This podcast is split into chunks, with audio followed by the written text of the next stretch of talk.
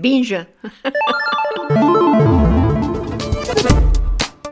Salut, c'est Thomas Rozek, nous sommes le mardi 15 mai et vous écoutez Binge Actu.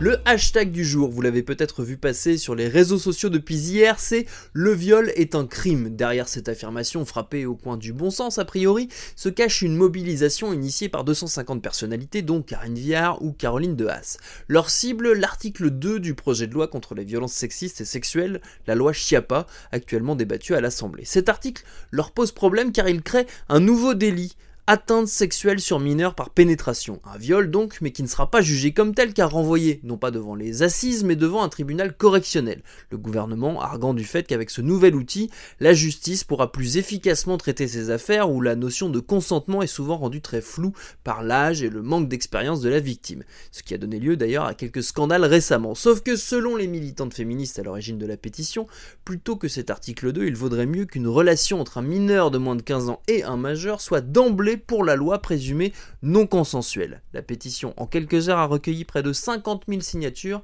et le débat lui ne fait que commencer.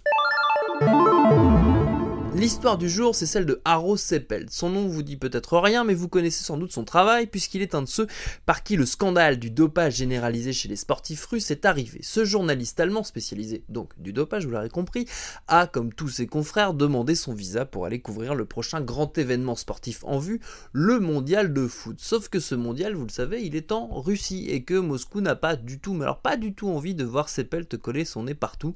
Résultat, visa refusé et gros pataquès diplomatique, puisque la chancellerie allemande s'en mêle, demandant au Kremlin de revenir sur sa décision. Allez quoi Vladimir, un peu de fair play.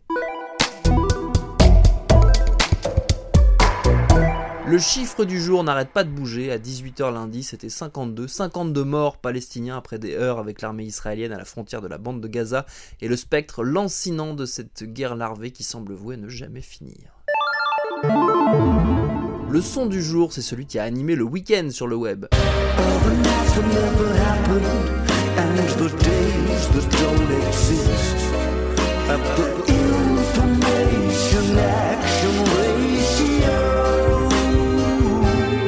Les Arctic Monkeys sont de retour avec un album dont le single Far Out of Five, que je prononce très mal, est désormais doté d'un clip des plus recommandables à retrouver sur le compte YouTube du groupe.